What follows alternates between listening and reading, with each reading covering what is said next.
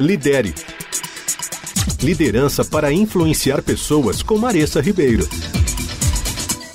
Se você ouviu a minha última coluna, deve estar curioso para receber as últimas quatro dicas para usar o não de forma simples e sem medo.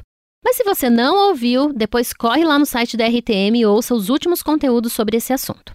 Dica 5. Pergunte: Ok, mas o que eu devo deixar de fazer em troca de aceitar isso? Essa é uma dica muito válida para líderes que todos os dias aparecem com algo novo sem que projetos antigos sejam concluídos. Ou seja, faça a pessoa que está te pedindo aquilo pensar se de fato vale a pena você parar o que já está sendo feito para colocar essa nova atividade em curso.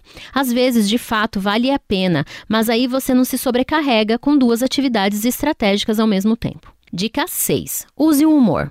Não mesmo, nem a pau conversando de forma descontraída e animada. Isso quebra o gelo e te ajuda a introduzir os motivos do porquê do seu não.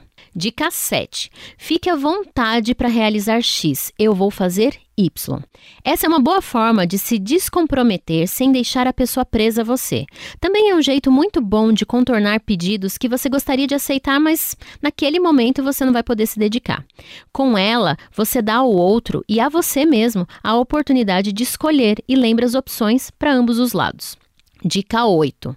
Diga: Não posso, mas talvez Fulano se interesse.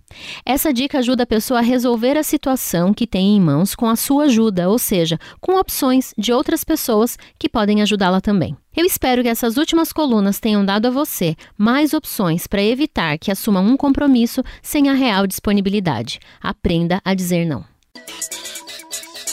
Lidere. Liderança para influenciar pessoas com Maressa Ribeiro. Para saber mais, acesse Move Leaders nas redes sociais.